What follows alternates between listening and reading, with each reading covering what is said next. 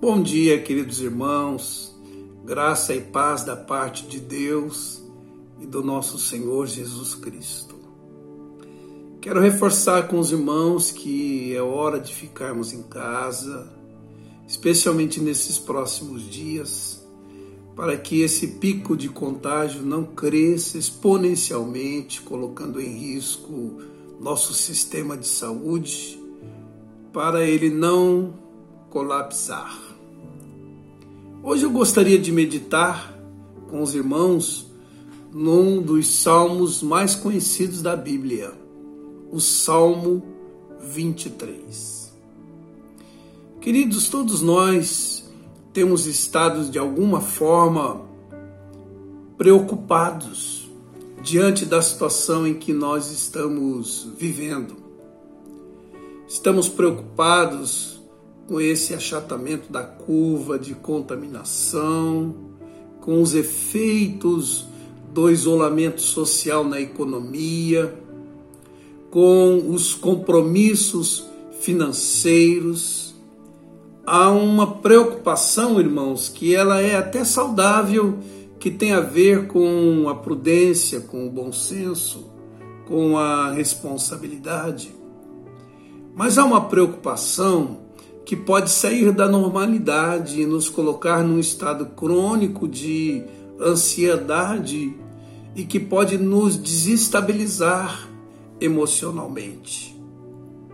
Por exemplo, quando queremos controlar o incontrolável e ter tudo do nosso jeito e a nossa maneira, no nosso tempo, isso traz uma preocupação em demasia então vivemos em tempos de preocupações. E qual a resposta deste salmo para a preocupação? Irmãos, Davi descansava no fato de que, sendo o pastor, o seu Senhor, referindo-se a Deus, obviamente, ele estaria seguro de que nada lhe faltaria. E aqui, queridos, reside um grande desafio: deixar que o pastor seja o nosso Senhor, ou seja, assumir o senhorio, o comando, a direção dele em nossa vida descansando e confiando no seu amor, em sua soberania. Deus é soberano, ele está no controle de todas as coisas.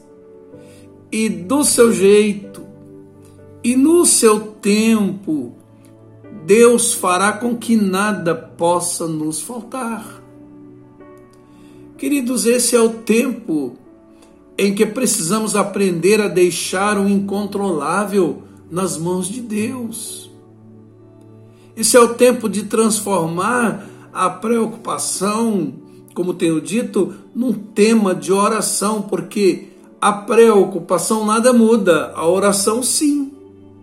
A preocupação nos mantém presos nas impossibilidades humanas, mas a oração nos coloca em contato com as possibilidades de Deus.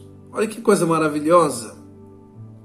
Então, queridos, o que precisamos hoje é de entrar no descanso de Deus com a certeza de que nada do que nos seja essencial ele nos deixará faltar. E como resultado dessa entrega, dessa confiança, desse reconhecimento, a preocupação será substituída pela paz pela serenidade, pelo descanso. E a paz de Deus, que excede o entendimento humano, vai guardar nossa mente e o nosso coração em Cristo Jesus, é o que diz a palavra de Deus. Por quê? Porque se o Senhor é o nosso pastor, nada nos faltará. Você crê nisso? Queridos, também nós estamos em quarentena, saímos daquele lufa-lufa da vida, daquele excesso de ocupação, alguns até daquele estado de compulsão pelo trabalho, para uma parada compulsória, o que acaba diminuindo o nosso senso de realização e de utilidade que o trabalho nos confere.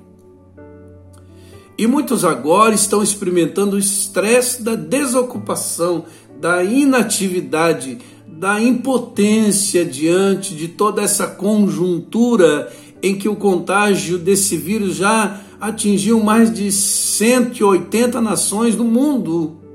E todos os estados da nossa federação foram também alcançados, e isso causa uma inquietação em nossa alma. O mundo inteiro está em pânico. O mundo inteiro está experimentando uma angústia.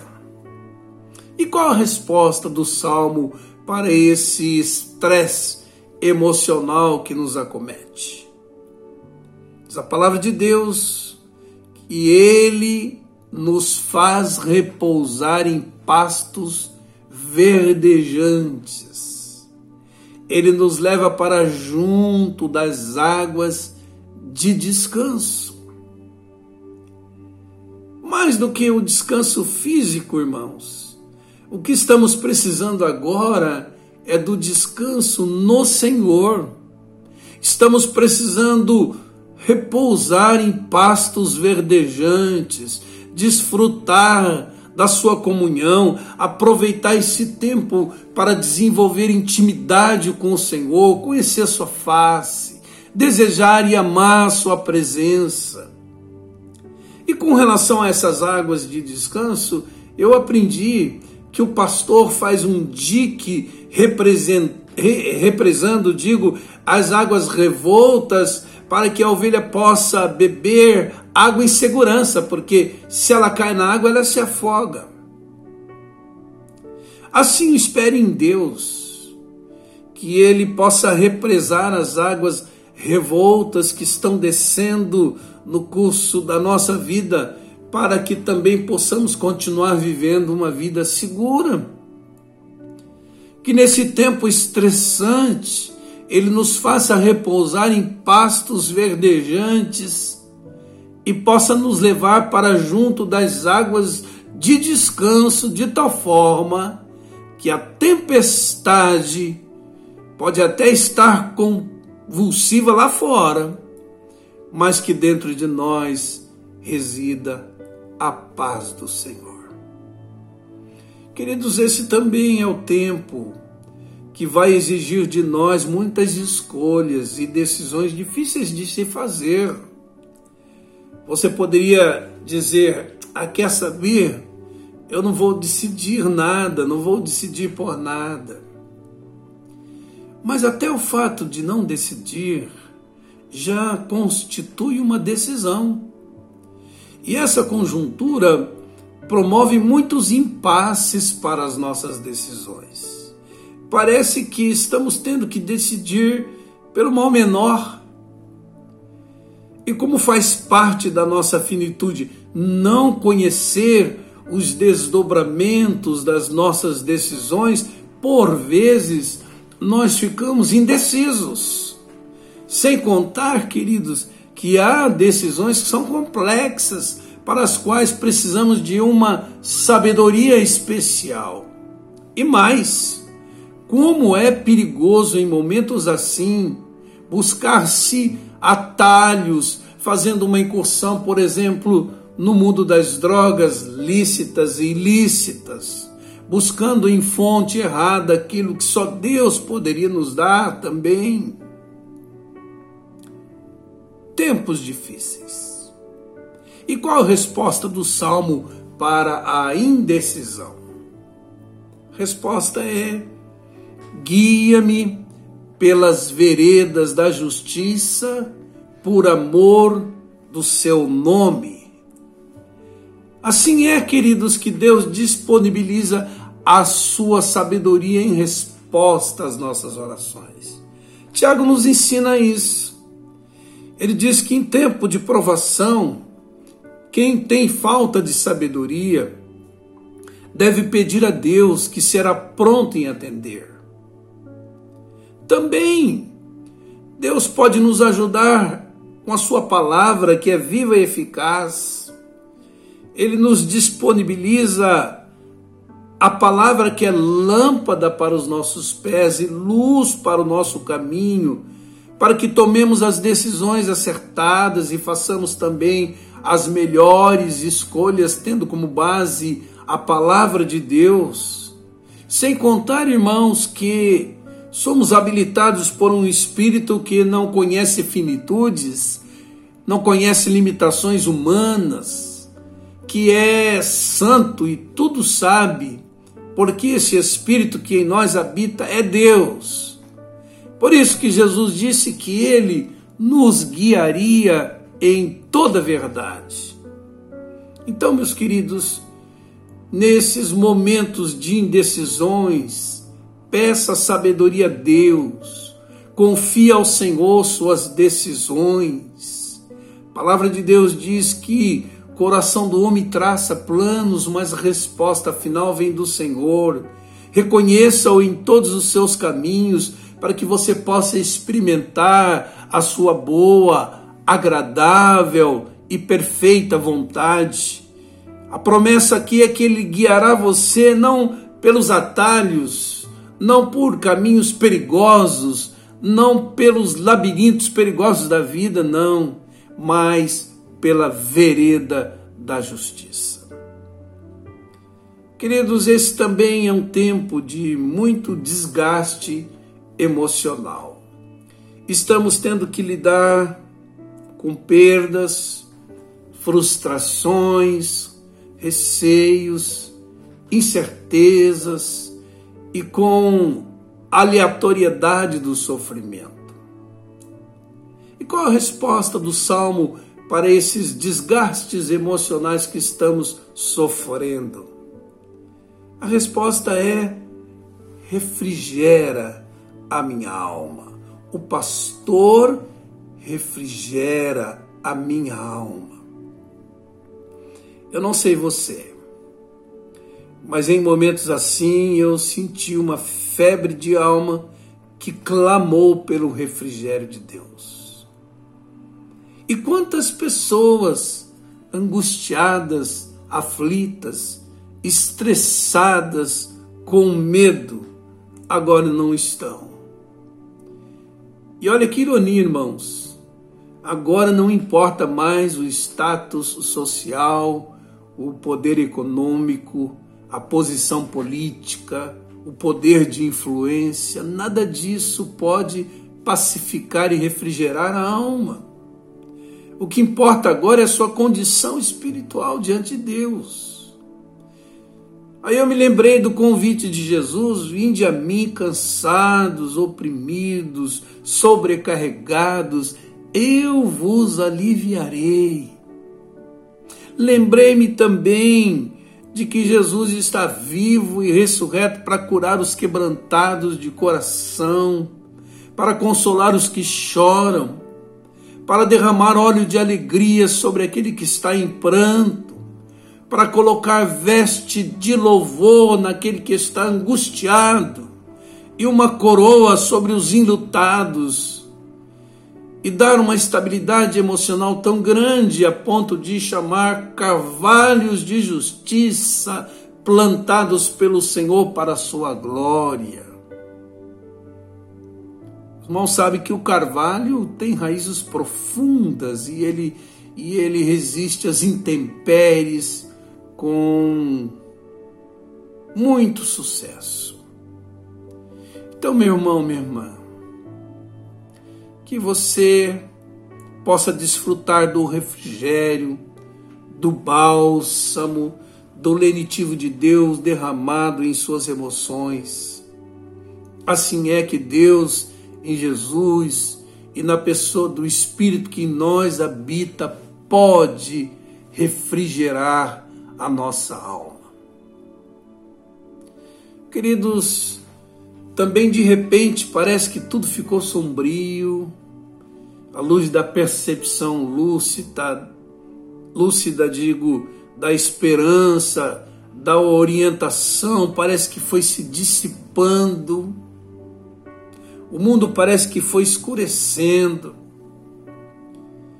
Um quadro muito parecido com a figura mencionada no Salmo, porque na estrada da velha Jerusalém a Jericó há um abismo na encosta tão profundo que lá o sol não chega. Esse é o lugar chamado de Vale da Sombra da Morte. É quando a sombra toma conta de tudo, provocando um medo paralisante do desconhecido, da própria morte, do sofrimento, de ter alguma área da vida inviabilizada e pouca coisa a gente consegue ver. E não é esse o temor da população do mundo hoje? Não é esse o temor de cada brasileiro? Um vírus que você não vê, desafia a ciência, desafia as nações poderosas, e hoje estamos assistindo com dor na alma e tristeza a mortandade pairando sobre os países, inclusive sobre o Brasil. O vale escuro, irmãos, nos faz perder senso de direção e em situações assim ficamos como que a deriva. E é normal que no escuro se ande mais devagar para não tropeçar e cair. Assim estamos nós. E qual a resposta do salmo para o vale da sombra da morte? O salmista diz ainda que eu andasse pelo vale da sombra da morte, não temerei mal algum, porque tu estás comigo, a tua vara e o teu cajado me consolam. Queridos, a experiência do salmista nos ensina algumas coisas. O vale da sombra da morte não é necessariamente o vale da morte. Isso porque as sombras são sempre maiores do que a realidade. Assim como nesse tempo parece que algumas coisas estão superdimensionadas, essa é a nossa tendência. Mas as sombras podem ser relativizadas pela luz de Deus. Olha o que diz a palavra de Deus em Isaías 43, verso 2: Quando passares pelas águas, eu serei contigo. Quando passares pelos rios, eles não te submergirão. Quando passares pelo fogo, não te queimarás, nem a chama dele arderá em ti. Perceba, os irmãos, que não é ausência de problema. Não é que o vale inexiste. Não é que a morte não nos espreite. Não é que estamos isentos da contaminação do vírus com grande poder de letalidade é que, apesar disso tudo, Jesus está conosco. Então, o que você precisa saber no momento como esse é que Deus é maior do que seu vale. Ele conhece o vale e sabe como se sai dele. Então, é só você segurar na mão dele e ir caminhando por fé. Logo a luz da saída aparecerá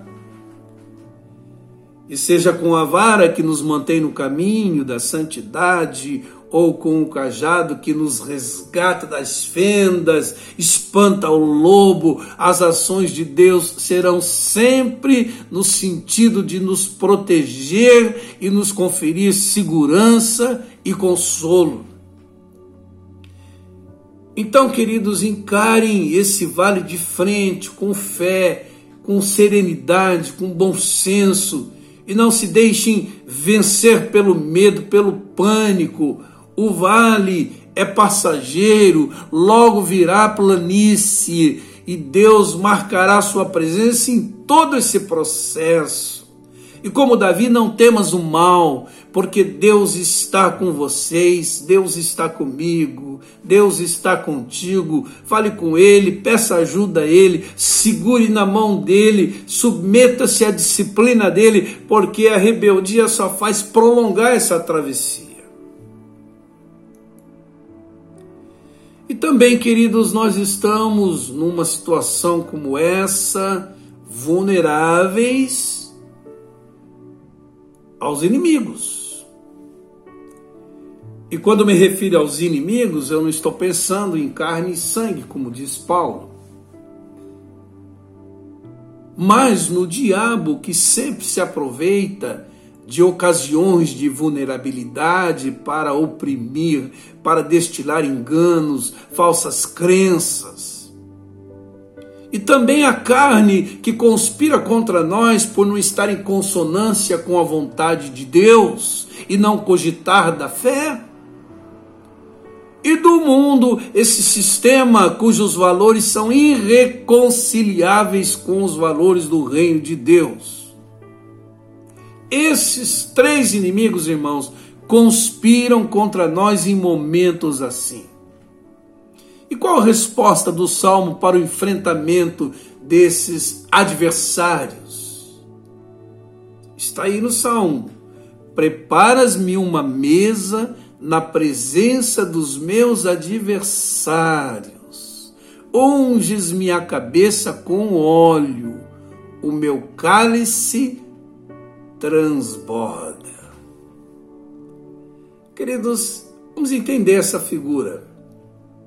Quando uma pessoa perseguida pelo inimigo se refugiava na tenda de um beduíno, ela ficava, ela ficava sob sua proteção. Ele, como hospedeiro, dava guarida a essa pessoa em fuga. E o inimigo, além de nada poder fazer, tinha que ficar do lado de fora assistindo aquela hospitalidade solidária, abençoadora, protetora. Então o óleo era derramado na cabeça do hóspede, como é costume na cultura oriental, vindo de uma terrível perseguição sob o sol causticante, concedendo-lhe um tremendo bem-estar um alívio. Queridos, todos nós nos abrigamos na tenda de Deus quando ficamos sob a cobertura do sangue de Jesus e do selo do Espírito Santo que em nós habita. E caminhamos sob a cobertura desse sangue, não profanando a aliança deste sangue, rendidos a esse Espírito que em nós habita, nós vamos dar conta de que não somos mais devedores à carne. A Bíblia diz: se pelo Espírito mortificardes as obras da carne, certamente vivereis. Nós repudiaremos os valores do mundo como diz a palavra, não vos conformeis com este mundo, mas transformai-vos pela renovação do vosso entendimento, e vocês vão experimentar a boa, agradável e perfeita vontade de Deus. E também resistiremos ao diabo, porque a Bíblia diz: sujeitai-vos a Deus, resisti ao diabo, e ele fugirá de vós. Assim é, queridos que estaremos seguros na tenda de Deus, desfrutando da sua comunhão, comendo em sua mesa, recebendo a unção do Senhor, a ponto do cálice transbordar e alcançar a vida daqueles que conosco convivem e estão ao nosso redor. Então a carne o diabo, o sistema chamado mundo, vão ficar do lado de fora da tenda assistindo a tudo isso. Isso não é maravilhoso, irmãos? Essa é uma realidade que está aqui presente no Salmo. Em último lugar, e com relação ao futuro incerto que tanto nos preocupa, o que Deus tem a dizer? Porque os irmãos hão de convir comigo que lidar com o futuro é lidar com o imponderável, com o incontrolável. Porque podemos até conjecturar, fazer previsões, planejar, mas a rigor o futuro não nos pertence. Tanto que Tiago diz que é uma grande pretensão lidar com o futuro como coisa certa, dizer eu irei, eu farei isso, farei aquilo. Disse: é uma grande pretensão.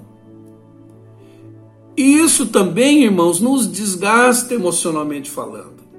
Quando não temos o controle das coisas que queremos ter, quando não dominamos as coisas que queremos dominar. E qual a resposta do salmo para esse futuro incerto? Ah, está aqui. Bondade e misericórdia certamente me seguirão. Percebam que o verbo está no futuro.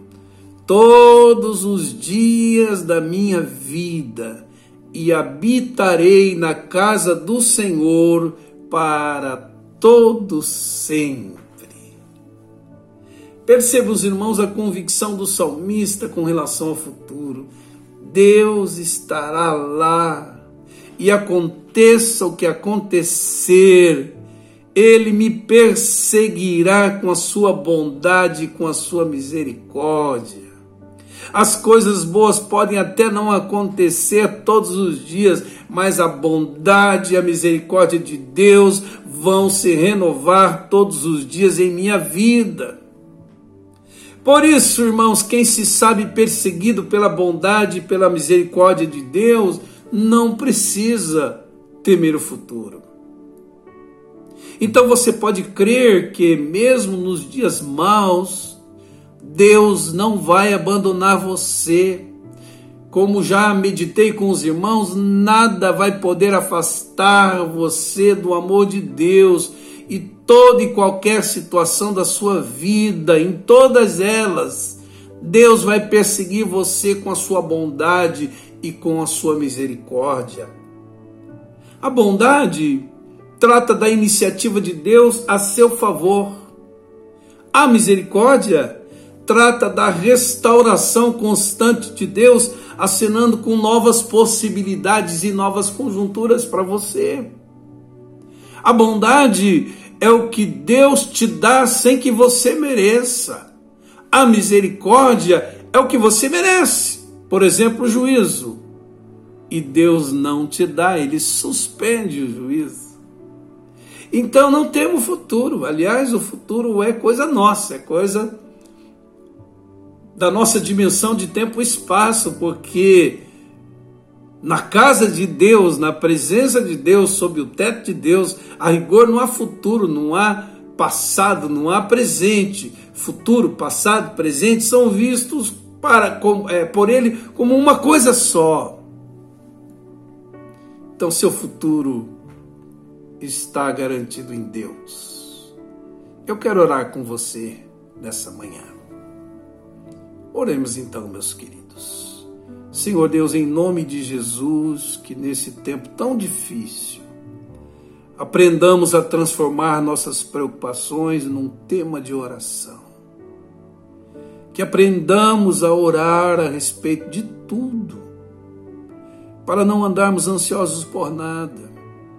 Que ao colocarmos todas as coisas na tua habilidade, possamos ser visitados pela paz que excede todo entendimento, para que ela guarde a nossa mente, o nosso coração em Cristo Jesus.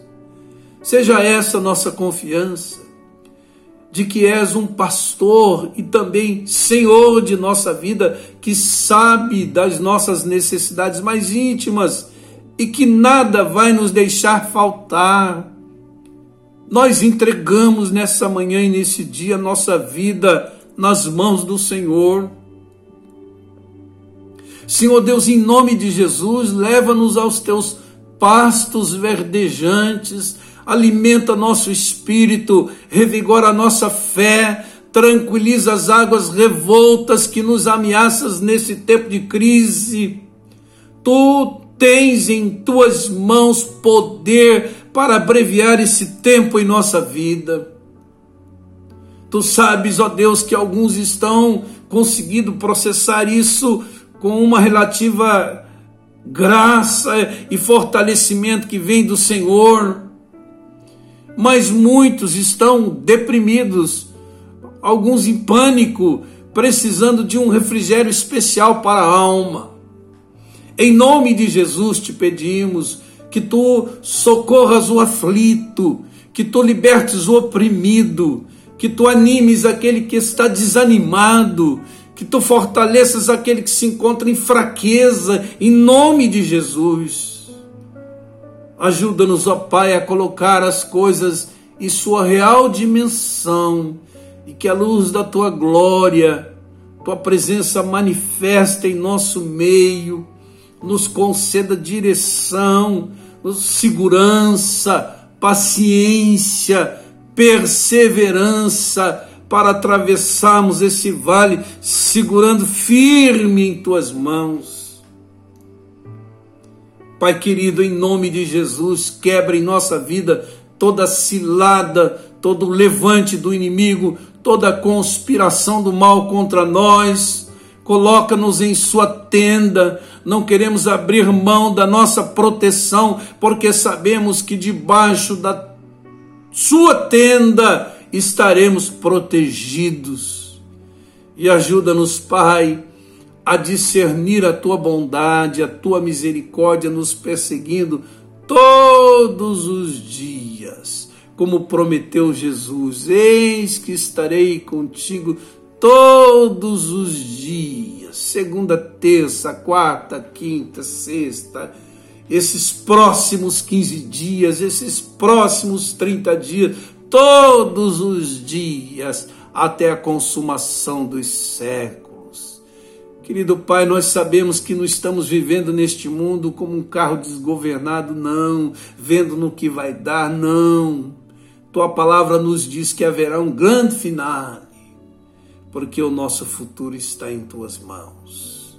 Assim nós entregamos, ó Pai, nossa vida, nossa família, nossa nação, nossa igreja, o mundo em tuas mãos, clamando que essa bondade, essa misericórdia do Senhor persiga todos aqueles que estão, Senhor, caminhando num tempo de crise, num tempo difícil, num tempo de aflição.